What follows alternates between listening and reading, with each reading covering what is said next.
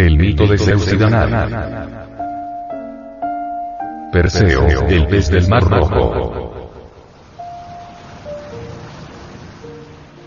En el hermetismo existe un postulado que dice, el oro abre las puertas cerradas. Todo el mundo lo sabe. Pero este proverbio, cuya aplicación se encuentra en la base del privilegio, del favoritismo y de todos los atropellos, no podría tener, en el espíritu del filósofo, el sentido figurado que le conocemos. No se trata aquí del oro corruptor, sino, del episodio mito hermético que encierra la fábula de Zeus y Danae. Danae recibiendo la lluvia de oro. Ingenioso en cuanto a escoger el medio, se introdujo junto a ella en forma de lluvia de oro y, al expirar el plazo requerido, la prisionera puso en el mundo un hijo que recibió el nombre de Perseo. Acrisio, el abuelo, muy descontento de esta noticia, mandó encerrar a la madre y al niño en un cofre que se arrojó al mar,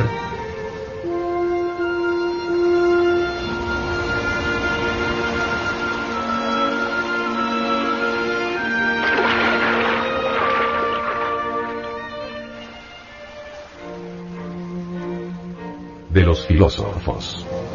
Arrastrado por las corrientes hasta la isla de Serifea, unos pescadores recogieron la singular embarcación.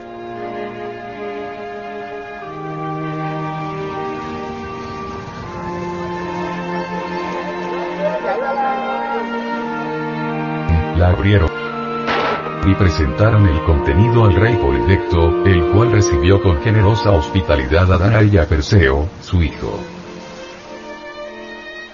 Los poetas cuentan que esta princesa, hija del rey de Argos, Acrisio, fue encerrada en una torre porque un oráculo había anunciado a su padre que sería muerto por su nieto.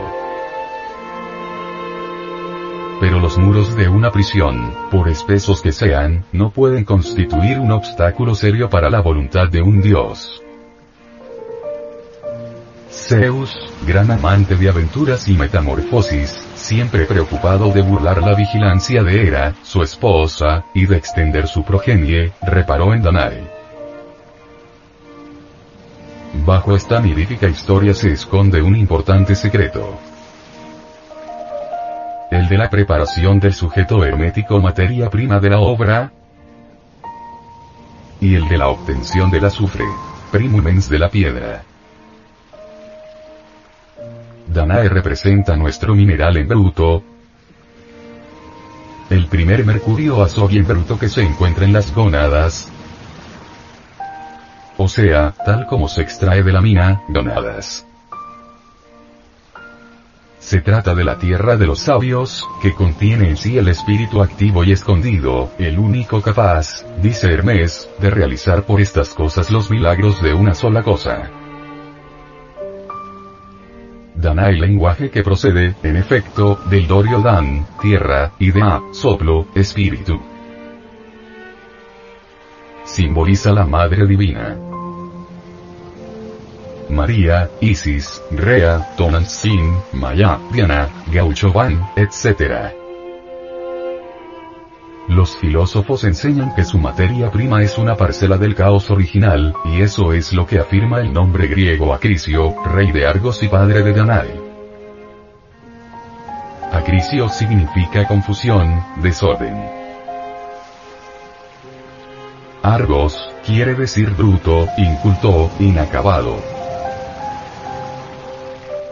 Zeus, por su parte, alegoriza el cielo, el aire y el agua, hasta tal punto que los griegos, para expresar la acción de llover, decían, Heyo Zeus. Envía lluvia o, simplemente, llueve. El dios Zeus aparece como la personificación del agua,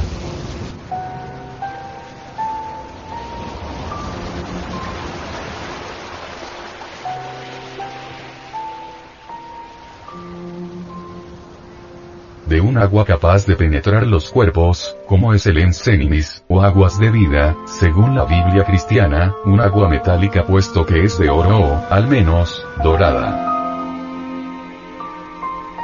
Sometida esta lluvia entonces, en ciertas condiciones, a la acción del fuego del amor, parte de ese licor se cristaliza en una masa que cae al fondo y que se recoge con cuidado. Ese es nuestro precioso azufre. El niño Dios recién nacido. El reyesito y nuestro delfín, pez simbólico llamado por otros nombres. Echereis, rémora o piloto, Perseo o pez del Mar Rojo,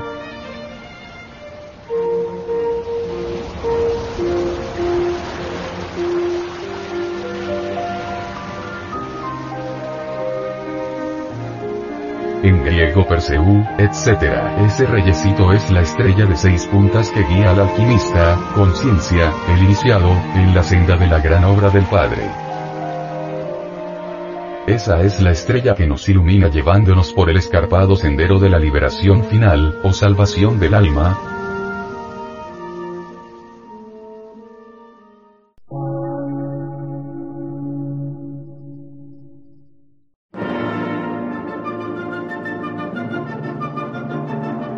emisora, gnóstica, transmundial por una nueva civilización y una nueva cultura, sobre la faz de la Tierra.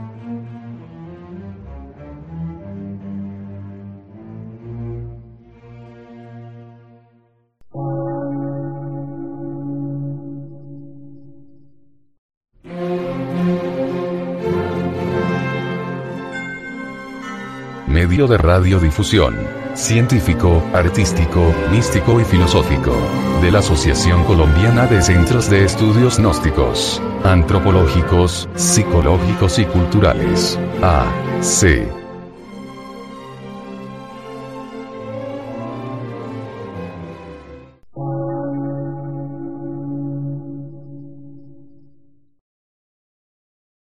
Lectura en movimiento. Difusión sin fronteras.